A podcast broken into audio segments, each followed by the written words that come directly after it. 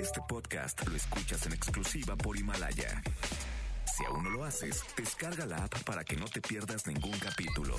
Himalaya.com. ¡Ya es casi viernes! Chequen la actitud de jueves. Hoy escucharemos las peticiones de médicos y personal frente a las instituciones de salud para atender en mejores condiciones la contingencia que estamos viviendo.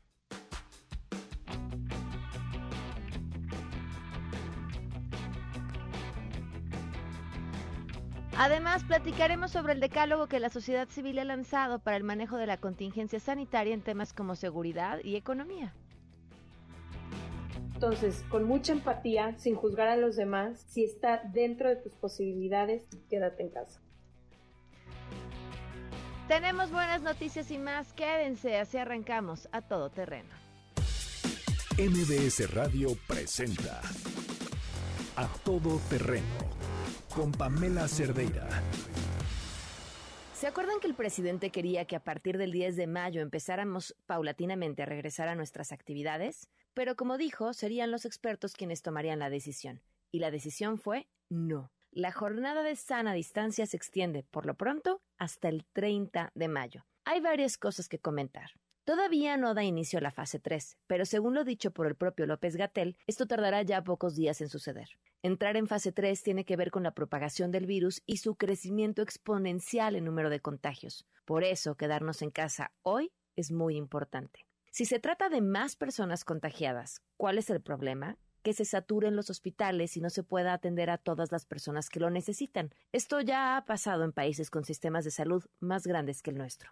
¿Quiénes llevan la peor parte? Las entidades con mayor densidad poblacional. Es por esto que la Ciudad de México es uno de los focos rojos.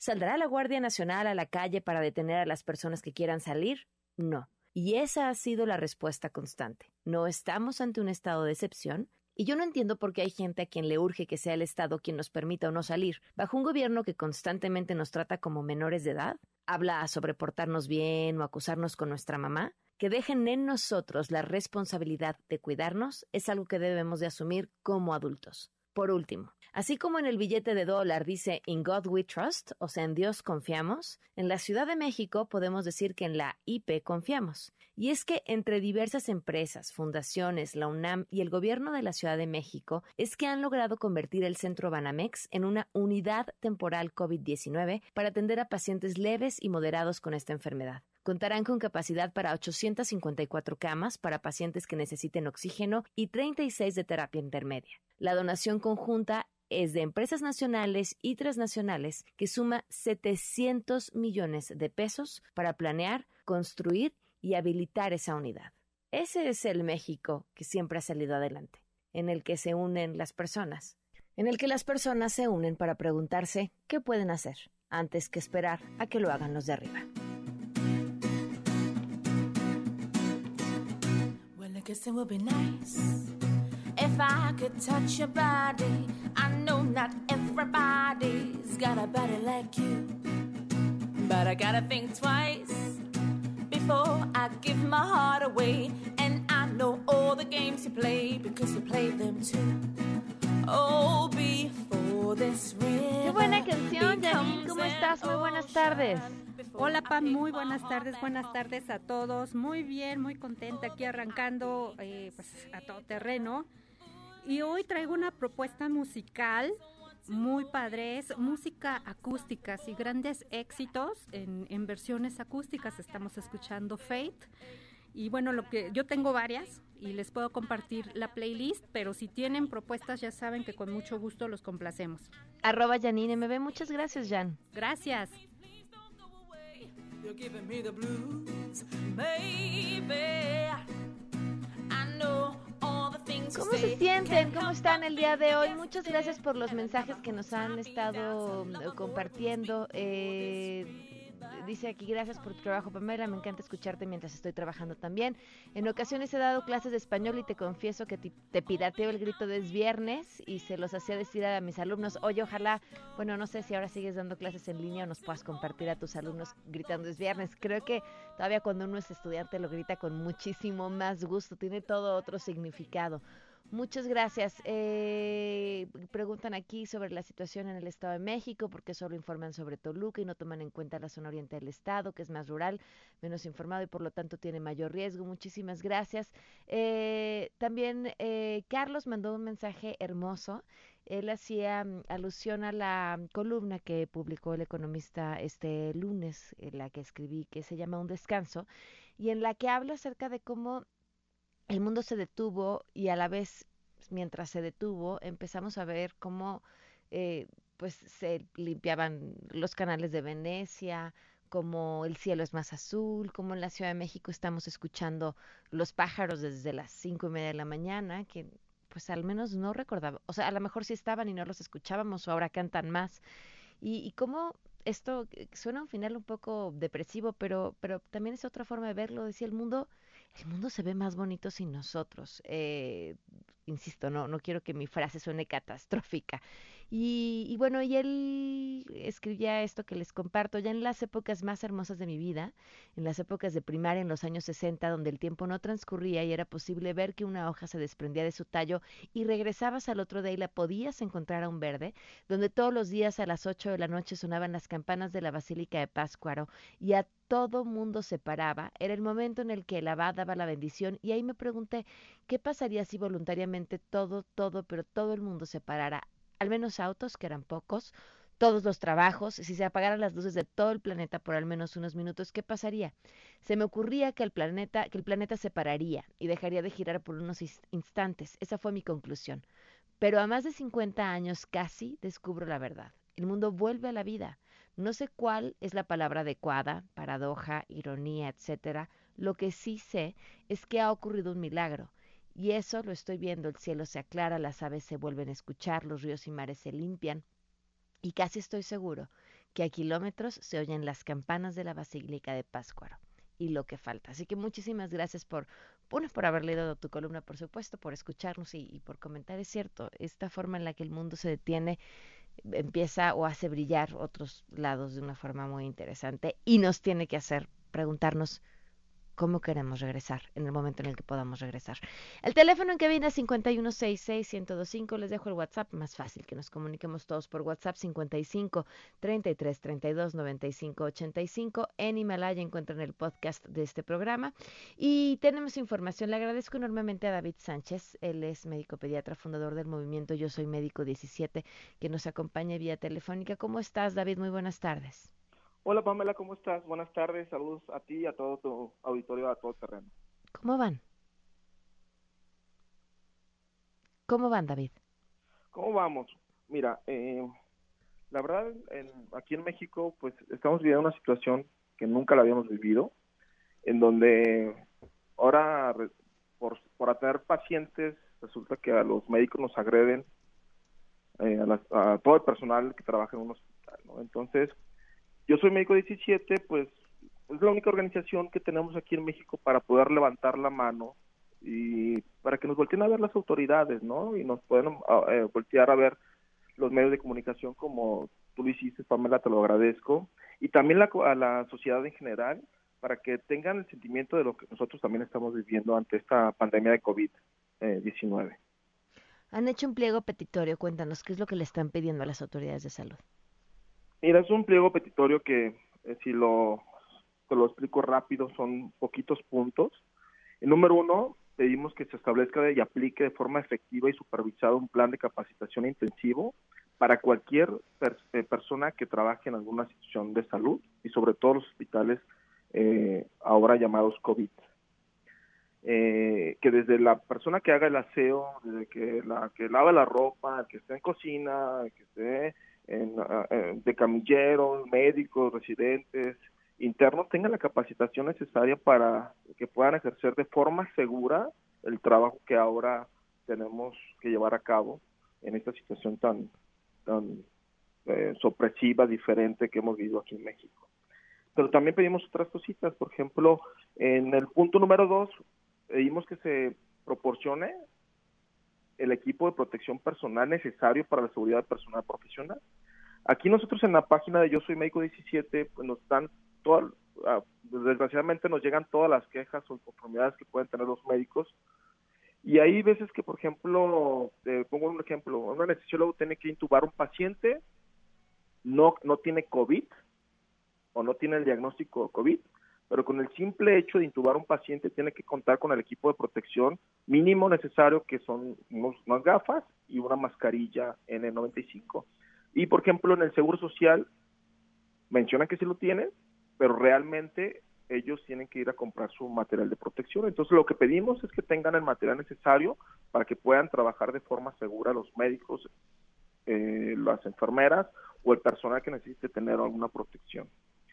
También es importante que ahorita que nuestros compañeros de internos, médicos internos y pasantes no hagan actividades que implican estar en contacto con pacientes relacionados con, con COVID, pero si lo tienen que hacer, por ejemplo, los pasantes, que se les proporcione también los servicios de protección y seguridad para llevar a cabo eh, las actividades que nosotros eh, ellos tienen que ejercer. El número cuatro, eh, algo bien importante, ya el Seguro Social reconoció como enfermedad de trabajo a COVID-19, pero ha sido la única institución que lo ha hecho de esta forma.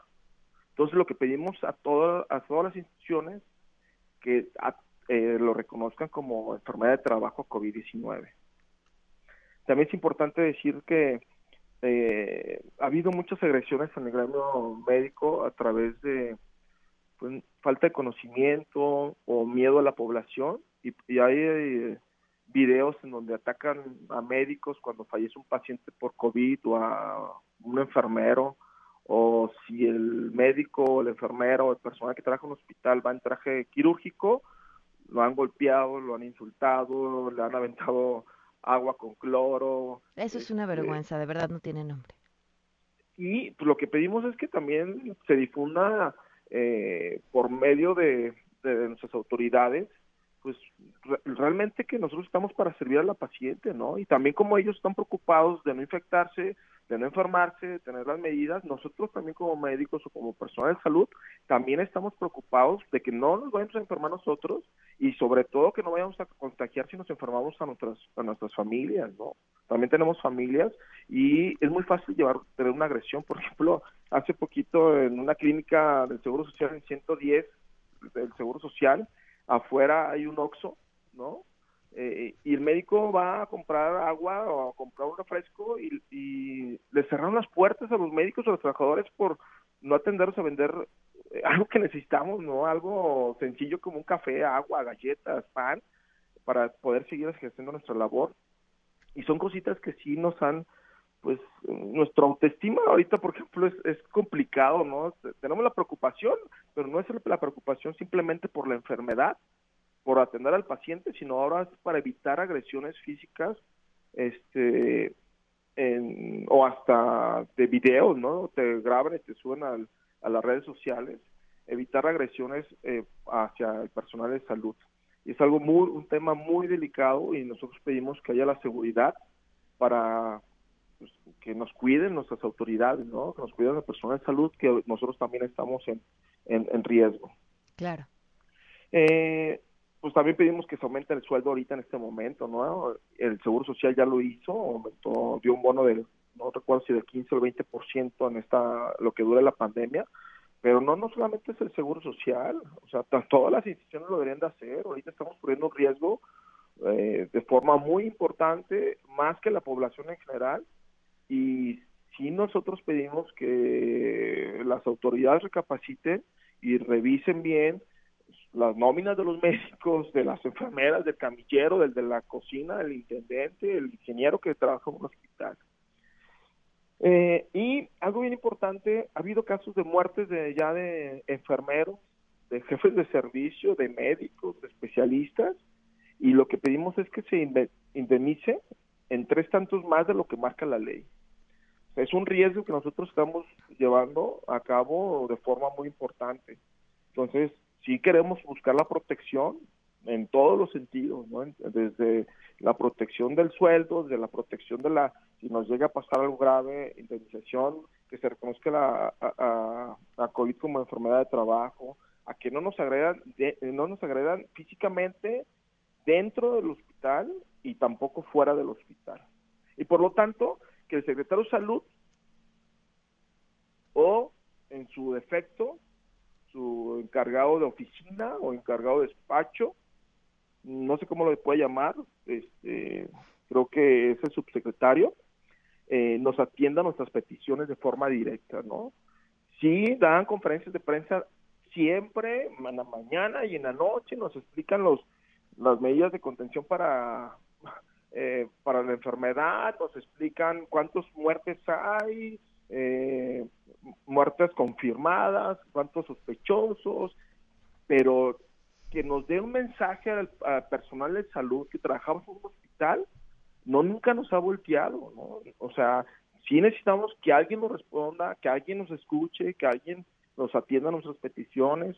Somos humanos, tenemos miedo, tenemos el valor de, atender esta pandemia aquí en México, eh, queremos hacerlo, disfrutamos nuestro trabajo, no dormimos como ustedes, la economía está hacia abajo, eh, hay más agresiones y se pueden esperar cosas también más, más importantes después, pero sí necesitamos que alguien, alguien importante como el presidente de la República o en su defecto el secretario de Salud o el, el encargado de la oficina ahorita del secretario de Salud nos, nos voltea y nos dé la cara y nos explique la situación, que nos se ponga en nuestro lugar, no es lo mismo que te lleguen nomás unos informes a tu escritorio y hagas junto de trabajo a que estés frente al paciente que tiene COVID grave o tosiendo y no tengamos el equipo necesario de protección. Sin duda, pues, pues, sí, te escucho David.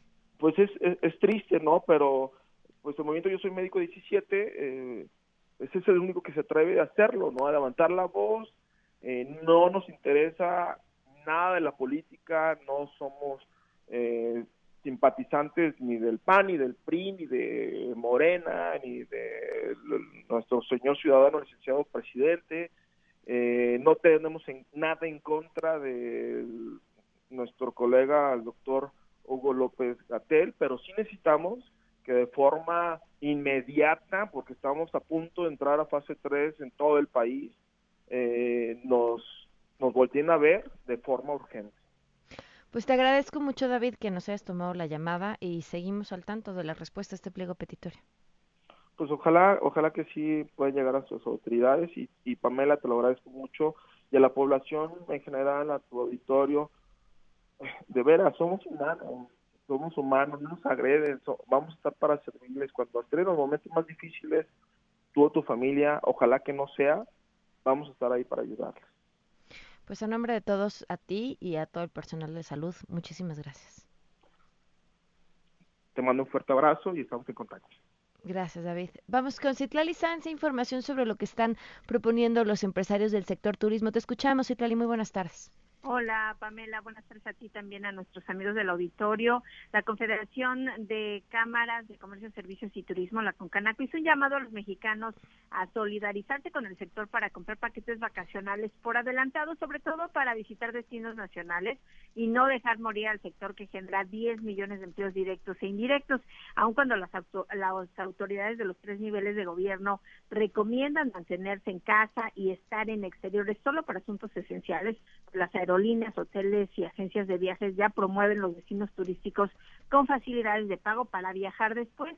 Y bueno, estas agencias y algunas aerolíneas ofrecen a través de sus medios electrónicos promociones con pagos a meses sin intereses, con un apartado, sin pago inicial o pagando hoy y viajando después a fin de mantener estos negocios a flote. Sin embargo, algunas promociones prometen viajes en junio a precios muy atractivos, por ejemplo, en las páginas de viaje en Internet se encuentran paquetes de 3.599 pesos por persona a Cancún, que incluyen viaje redondo en avión, hospedaje en hotel cuatro estrellas, incluso desayuno buffet.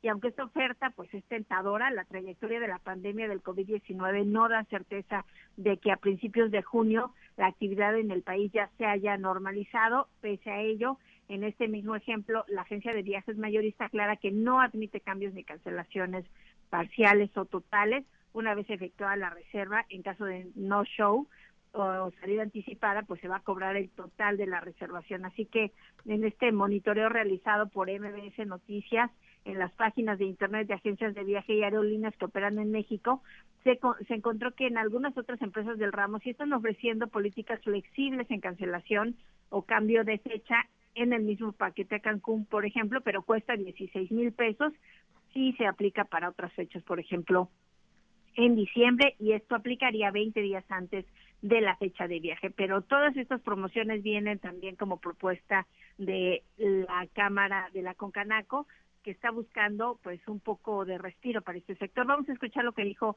el presidente de este organismo, José Manuel López Campos después de tener ya varios años en los que año con año aumentaba la actividad turística, llegando en 2019 a representar casi el 9% del Producto Interno Bruto Nacional y darle empleo en el país de manera directa a cuatro millones y medio de mexicanos y de manera eh, sumando los empleos indirectos llegando a 10 millones de personas que viven de esta actividad. Todo esto que se pospuso y que difícilmente se puedan acomodar las fechas en lo que queda del año, así que para el 2020 tendremos un año que con números negativos en turismo, como lo tendremos también para los otros sectores de la economía en México. Ante las grandes afectaciones que sufre la industria sin chimeneas, Pamela, empresarios de este sector buscan cómo obtener recursos ante el desplome de la ocupación hotelera, que en algunas zonas es nula. En el caso de aerolíneas, las pérdidas se prevén alcancen los 5 mil millones de dólares. Y bueno, sobre estos ofrecimientos, la Profeco explicó que no es función de la Procuraduría garantizar el cumplimiento de un servicio contratado, solo interviene a petición del consumidor si es que hay incumplimiento. Y bueno, reiteró a los consumidores que se mantengan informados y monitoreando la situación de emergencia sanitaria por COVID-19 en el país antes de hacer una compra de un viaje futuro y hay que recordar que la instrucción de las autoridades de salud federales en esta fase 2 de emergencia es quedarse en casa para evitar la propagación del nuevo coronavirus. Ah, Pamela, mi reporte al auditorio. ¿Qué temas, Itlali? Muchísimas gracias. Buenas tardes. Buenas tardes. Pues es que por un lado está así, apoyemos a, por supuesto, al turismo, que, además es de lo que más recursos deja en este país. Pensemos en pagar antes, viajar después, pero esas políticas sobre cancelaciones eh, generalmente pues son completamente en contra de quien está haciendo el pago del viaje. Entonces, pues flexibilidad de todas las partes. Vamos a una pausa, regresamos con las buenas que todavía les debemos.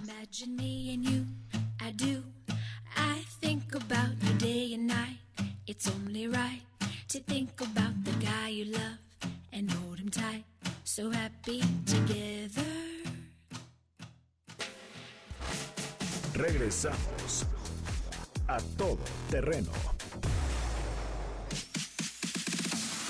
A todo terreno con Pamela Cerdeira. Continuamos. qué creían que les íbamos a deber las buenas? Por supuesto que no. Sonia Vargas, ¿cómo estás? Buenas tardes. Hola, buenas tardes, mi Pam. ¿Bien y tú? Bien, pues a mí me emociona mucho, Sonia, ver que siempre cuando estamos en situaciones de emergencia, la sociedad civil organizada es quien decide sacar la cara y eso es lo que están haciendo ustedes a través de Mosqueteros. Cuéntanos. Así es, mi Pam. Pues estamos ahorita, lanzamos una campaña para proteger y ayudar a los doctores junto con Iniciativa Cramis Mosqueteros es un grupo de ayuda social que lleva más de 10 años trabajando. Somos ciudadanos que estamos unidos nada más por ayudar. Y pues ahorita es, una, es un momento crítico para el mundo, para nuestro país y para todo el mundo. Así que estamos buscando ver cómo protegemos a los, a los doctores a través de una campaña que hicimos que se llama Ayuda México.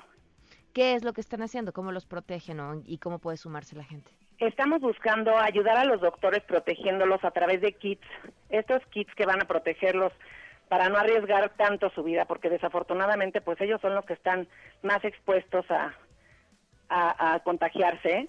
Este, en este kit les vamos a dar una bata, les vamos a dar este un, una, un cubrebocas N95, unos gogles, es una cosa que es para cubrir los zapatos y la cabeza, guantes y pues estamos buscando la verdad además productos de muy buena calidad porque pues sí les está llegando ayuda y muy poca, pero con productos de muy mala calidad que al final pues no los están no los están salvando. Y ahorita yo creo que los como ciudadanos nos tenemos que enfocar a salvar a quienes nos están salvando porque ellos están poniendo en riesgo su vida para salvarnos a nosotros y tenemos que valorarnos. Y ahora es cuando más juntos tenemos que estar para pues para para poder soportar esta situación que que al final está haciendo que haya mucha gente que esté perdiendo la vida pero sin ellos, pues no podríamos ahora sí que accionar en absolutamente nada, mi PAM. ¿Cómo están entregando estos kits?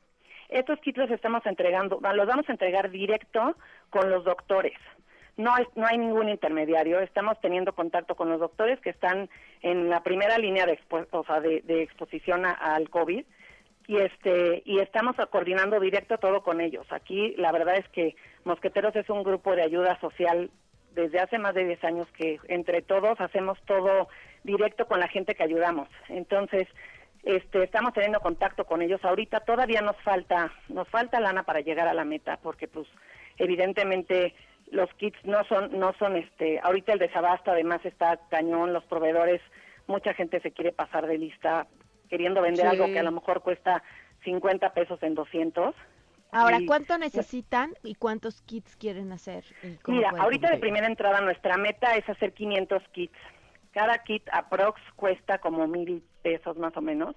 Y este y pues ahorita estamos medio cortos, ¿no? Porque además pues la situación no ayuda a que todo el mundo done, pero yo creo que si entre todos damos 10, 20, 30, qué sé yo, lo que cada quien pueda, sumamos y hacemos que, que podamos proteger a más doctores. Ok. ¿Cómo pueden ayudar? pueden ayudar a través de, se pueden meter en la página de Mosqueteros o en la página de Ayuda a México para poder este, encontrar ahí el link donde viene viene el, lugar donde pueden donar. Ok.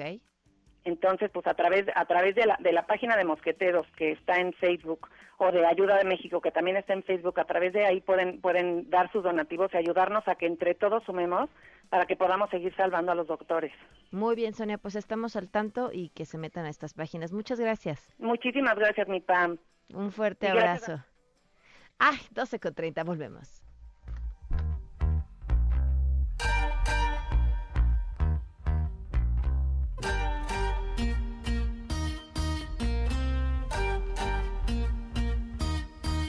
Sometimes I feel I've got to run away. I've got to get away from the pain you drive into the heart of me. The love we share seems to go nowhere, and I lost my life. Regresamos a todo terreno. A todo terreno con Pamela Cerdeira. Continuamos.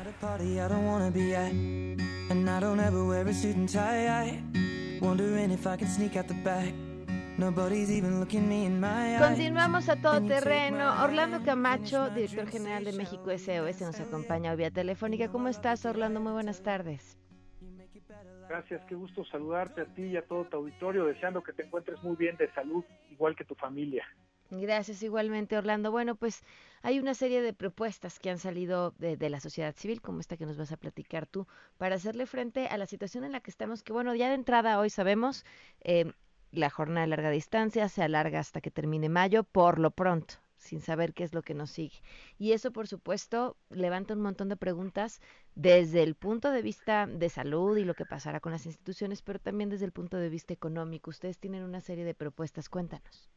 Sí, eh, hemos querido crear desde México SOS y desde la Red Nacional de Mesas Ciudadanas de Seguridad y Justicia, eh, también hemos querido generar eh, algún ofrecimiento y aportación en este momento donde me parece que todos debemos estar unidos, aportando y siendo responsables con lo que a cada uno le toque. Y prácticamente lo que hemos hecho es poner sobre la mesa lo que sabemos hacer. Y lo que sabemos hacer es eso, saber eh, sentarnos en una mesa, coordinarnos, poner de acuerdo autoridades y sociedad civil, que es lo que venimos haciendo, generar proyectos comunes y trabajar. ¿Y qué más utilidad que es ahora en, esta emergencia? Y por eso propusimos este decálogo, en donde de manera resumida está abarcando tres temas principales, que son el tema de salud, el tema de economía y el tema de familia. Y el tema de, salud, bueno, precisamente por lo que tú comentas, pues ya estamos yo creo que a punto de entrar en la fase 3, este, y es cuando más serios tenemos que estar, cuando más corresponsables y más responsables, y es un llamado importante a mantener todo con seriedad. Pero la segunda parte en salud que nos parece fundamental es a accesar a instituciones serias. Nosotros hemos creado una página en, Facebook eh, una fanpage en donde hemos verificado la información, en donde tenemos información muy seria y en donde estamos recaudando para no entrar a todos lados en un cúmulo de gente. Pero además de eso, con muchos especialistas que nos den información de adeveras. Y en la parte de economía me parece que es el tema preventivo prioritario ahorita. Y sí sabemos y sí entendemos ahora y no estamos de acuerdo en que las medidas del gobierno federal no han sido suficientes, pero esto ha suscitado un movimiento importante entre los empresarios y organizaciones sociales. Y ya hay propuestas muy serias. Incluso lo que estamos viendo con nuestras mesas precisamente eh, exponenciar las medidas económicas pues hacia todos aquellos que tienen problemas serios, las micro, las medianas, las pequeñitas empresas este, que, son parte de, todo este desastre. Eh, ahí están puestas también la parte de y la parte de familia nos parece que es fundamental porque si bien es todo un reencuentro familiar y a lo esencial en este confinamiento que es maravilloso, este el tema prioritario es pues que la violencia intrafamiliar y los problemas están aumentando también. Nada más en Francia aumentó 30%, en China el 60%, aquí ya hay llamadas al 911 muy delicadas, entonces tenemos que estar al pendiente de cómo vamos a ayudar en todo ello. Y al final del día nos pega nuestro tema, que es el tema de seguridad y el tema de justicia. Si esto no se prevé bien y si la curva nada podemos aplanar lo más posible, seguramente estaremos entrando en riesgos de, de seguridad nacional también. Es grave y es delicado, por eso es tan importante em, empujar todo este tipo de acciones. A ver, ¿hay algunas de estas acciones eh, que propongan que dependan enteramente de la sociedad civil y no de decisiones del gobierno? Sí, por supuesto. Por ejemplo, el, tema económico. El tema de la economía es muy importante. Eh, eh, el, el, punto es tener una sola agenda y una sola propuesta, y creo que se, cada vez hay más consenso en ello. Y de ahí eh, hay decisiones que pueden tomar los propios empresarios grandes. Hoy hay decisiones que empresarios grandes están tomando para apoyar a los medianos y a los pequeños, y eso es fundamental. Eh, hay acciones que están tomando los propios bancos para apoyar a, los eh, clientes. Sí, hasta cuatro meses de tener sus pagos de créditos, tarjetas de créditos, hipotecarios. Sí, se están yendo, hay bancos que están dando hasta seis meses ahorita. Yo nosotros estuvimos verificando toda la información y toda esa información es cierta. Eh, están eso está eso está pasando. Hay acciones muy puntuales de las propias mesas nuestras de seguridad y justicia que están apoyando directamente eh, ellos ellos con, con eh, haciendo la recaudación necesaria para apoyar en ropa sanitaria a los policías, por ejemplo. Eh, y no solo a los policías, también en algunos lugares, hospitales, médicos, eh, pero sobre todo a nuestras Fuerzas Armadas también. Estamos teniendo reuniones con ellos mismos y pues te encuentras también que no solamente tienen que estarse dando en la torre con, con el tema de inseguridad, que no entró el coronavirus y se fue el narcotráfico, ¿verdad? Sino esto sigue parejo ambas cosas, y, la violencia y la delincuencia y los índices. Entonces, ahí es donde hay que estar apoyándolos también, y, y si hay acciones muy puntuales, que se están haciendo, apoyos emocionales en todo este tipo. Hemos, tenemos un número telefónico en alianza con la Fundación Lealtad y Patriotismo que, que estamos ya soltando a todos lados y que es un call center, un centro de llamadas de atención emocional a todas nuestras instituciones de seguridad, por ejemplo. ¿Cuál es? Que, ah, bueno, es para las personas que trabajan en seguridad, ok. Sí, sí, sí, ahorita lo estamos soltando para ellos en este momento, ¿no? Pero que, pero eso todo viene, ahí no tiene que ver nada el gobierno. Esto ha sido todo un apoyo eh, por parte de la, de la sociedad civil y, por supuesto, eh, pues todas las medidas que están tomando eh, desde hasta donde se pueda y ojalá se pueda más en, la parte de impuestos y esas cuestiones que sí dependen de los, de, los gobiernos, pero apoyado siempre por la parte social. Y eso es de la industria, la industria privada. Y esto va jalando muy bien. Hay muchas medidas tomadas que nos está ayudando a unirnos, Pamela. Pues sin duda yo creo que ahí es el, donde más fuerte podemos apretar y donde se va a ver la gran diferencia. Totalmente. Es, esto yo, mira, tengo la certeza y espero que así lo tengamos todos de que si es un momento complicado, va a ser menos complicado en la medida que nos que nos que nos que actuemos, que incluso desde la sociedad misma eh, obedezcamos, ¿no? Hagamos las medidas que podamos en la medida que podamos. Entendemos que hay muchos que tienen que salir a calle, pero bueno, al menos que salgan con las con todas las medidas de precaución necesarias. Eh, y no como estás viendo todavía, ves mercados, ves supers, ves calle, como que si no pasara nada en este país. Todavía mucha gente no es muy consciente. Y hoy tenemos que tener mucha conciencia de ello, empezando por nosotros. Pero por el otro lado, si al final del día esto va, nos va a, llevar a un beneficio mayor eh, como mejores personas, como mejores familias y seguramente mejores comunidades y un mejor país, no tengo duda, porque estamos, nos están obligando, lo pongo entre comillas, a hacer cosas que no hacíamos y que deberíamos de haber estado haciendo desde hace mucho. De entrada, estar con nuestra familia. Eh, eh, de entrada, empezar a tener otros sistemas de comunicación con más gente, estar al pendiente de los demás, colaborar en esto y formar a nuestros hijos y a nuestros ciudadanos y empleados y jefes y, de todo, pues con un solo objetivo, que, que precisamente pues, es el enemigo de todos y ahí es donde tenemos que estar todos puestos. Entonces sí creo que vamos a salir muchísimo más fortalecidos de esto, pero apliquémonos bien en lo que tengamos que aplicar, cada quien siendo responsable de lo que, de lo que le toca. De lo que Esa es la intención de México SOS, de apoyar en esto, pero prácticamente, con las 36 mesas en 18 estados. Muchísimas gracias, Orlando, por habernos acompañado y pues finalmente también es este es un mensaje de esperanza. Así es. Gracias, Pamela. Te agradezco mucho a ti. Muchas gracias, muchas gracias por el espacio. Buenas tardes, Orlando Camacho, nacente director general de México SOS. Y nos acompaña en la línea René Navarro. ¿Cómo estás, René? Buenas tardes. Pamela, ¿cómo estás? Muy buenas tardes. Pues yo aquí comunicándome con ustedes porque quiero seguir en apoyo a la protección y la prevención en contra de esta gran pandemia a nivel mundial y hoy les quiero hablar de la máscara hospitalar. ¿Qué es la máscara hospitalar? Mira, Pamela, te la voy a describir. Esa se cuenta como las máscaras que usan o las caretas que usan los soldadores, los que soldan así los metales, pero esta es totalmente transparente. Es de un material de polietileno muy resistente y permeable, que lo que va a hacer muchísimas cosas. Va a detener, por ejemplo, las gotículas de saliva cuando una persona estornuda o tose cerca de nosotros. Además, pues también lo que hace es, eh, como forma esta barrera física, evita que nos toquemos por accidente la nariz, la boca o los ojos, que ya ves que esas son las entradas de contagio.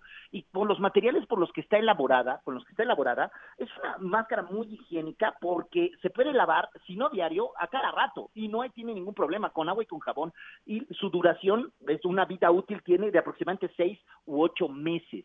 Claro, esperamos que la pandemia dure muchísimo menos, pero esa es la, duración que tiene. Se llama máscara hospitalar. Tomen nota del teléfono 800 230 mil 800 230 mil o la página web www.hospitalar.mx para que puedan conseguirla. Ojo con las imitaciones de materiales chafas, porque esas sí corremos peligro. Entonces, esta máscara hospitalar la podemos conseguir a los números que te di. Hay un paquete ahorita de cuatro máscaras hospitalar por, fíjate, el precio es del menos de la mitad de lo que te costaría una mascarilla N95, imagínate nada más.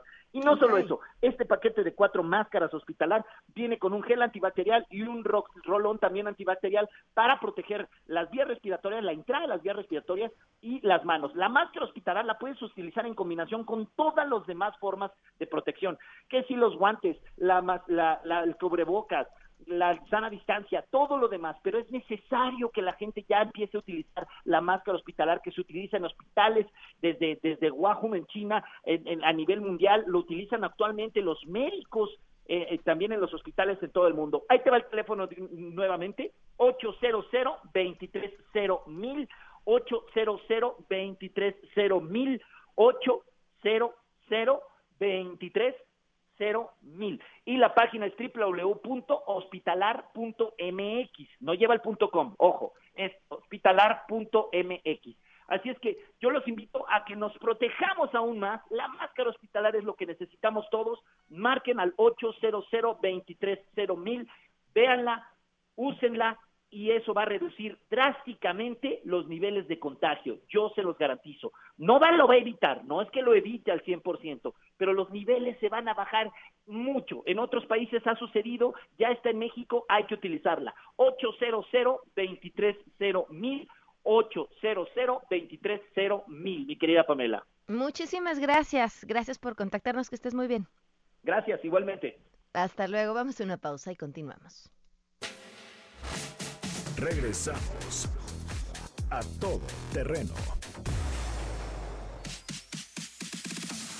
A todo terreno con Pamela Cerdeira. Continuamos. En A Todo Terreno reconocemos a los héroes que libran esta batalla desde la primera línea, como consultorios, hospitales e instituciones. A todo el personal de salud, muchas gracias.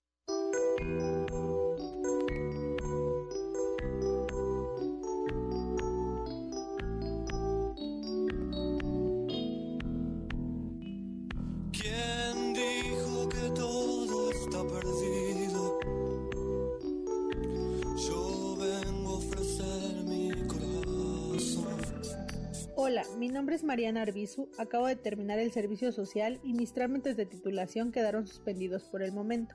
Al inicio de la pandemia, en ese momento de epidemia, cuando se informaron de los casos de China, uno tiene sus dudas sobre qué es lo que va a enfrentar y si hay formas de enfrentarlo. Así que intentas informarte de las fuentes más fidedignas que conoces. Procura ser objetivo, conservar la calma, no entrar en pánico. Con el avance de la misma y una vez declarada la pandemia, te das cuenta que tarde o temprano llegará y no sabes qué tan bien preparado te podrá tocar. Así que buscas el tiempo para siempre informarte y cuando alguien llegue y te pregunte puedas dar una adecuada información. Actualmente laboro en una pequeña clínica privada. Realmente uno procura no quedarse en casa porque sabes que las batallas se libran desde muchos frentes. Eres el primer contacto, no de las personas que tienen síntomas o tuvieron contacto con alguien enfermo, sino de las personas que se acercan y te dicen yo no creo, es mentira, Sí puedo salir, ¿verdad, doctor?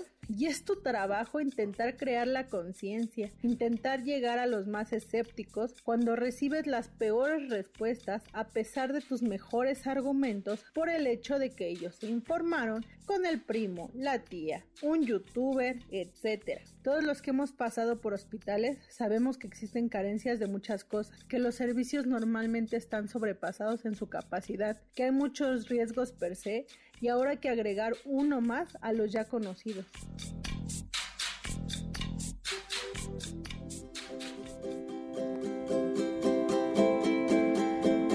Gracias a todos esos profesionales de la salud que nos están compartiendo sus testimonios. Finalmente, estas sus historias son documentos que, que pasarán a la historia con cómo nos van ustedes contando lo que todos estamos viviendo. Oigan, y ya lo hemos platicado, es tiempo de también voltear a ver nuevas oportunidades. Métanse a la página de Mary Kay. Eh, se van a sorprender con la gran cantidad de artículos que tienen, pero más allá de sorprenderse y enamorarse, dense una vuelta porque puede representar una oportunidad para salir adelante y para cambiar su vida. En este mes, así en abril, arrancar un negocio desde su casa obteniendo ingresos adicionales y además traen una promoción que te dan una bolsa por solo 68 pesos y una inversión mínima, que es la bolsa Mary Kay by Lowly in the Sky.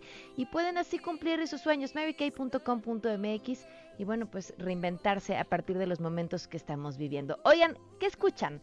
Les vamos a poner este audio y quiero que me digan, nos pueden decir al WhatsApp 55 33 32 95 85. ¿Qué oyen cuando oyen esto? Laurel, Laurel, Laurel, Laurel, Laurel. Este audio que no es nuevo y que por supuesto ha estado volviendo loco a todo mundo en las redes, y es que no todas las personas escuchan lo mismo. Algunos escuchan Yanni, algunos escuchan Laurel. Ahí va de nuevo. Laurel. Laurel. Laurel. Yo les tengo que confesar que en este momento escucho Yanni, pero he escuchado las dos cosas y es como de locura porque uno vuelve a revisar que es el mismo audio el que estás escuchando y parece que estás escuchando una cosa distinta. Mañana platicaremos de esto mientras escríbanos y cuéntanos ustedes qué escucharon. Y nos vamos antes con buenas noticias. MBS 102.5, contigo en casa, tiene para ti buenas noticias.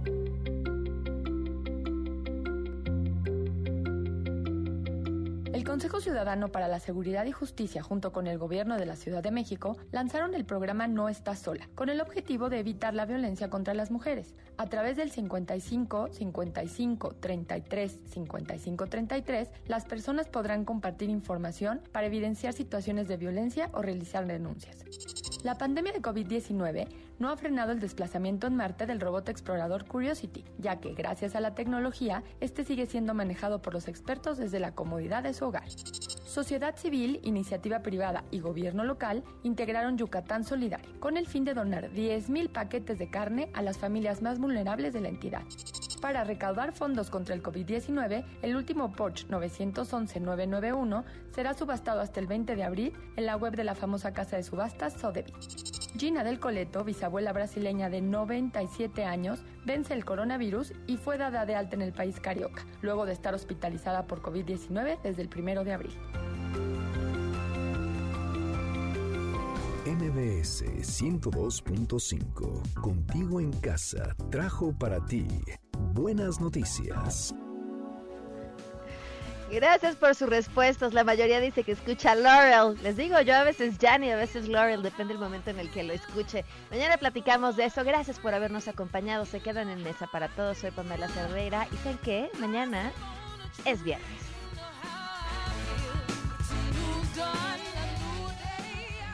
MBS Radio presentó A Todo Terreno con Pamela Cerdeira, donde la noticia eres tú. Este podcast lo escuchas en exclusiva por Himalaya. Si aún no lo haces, descarga la app para que no te pierdas ningún capítulo. Himalaya.com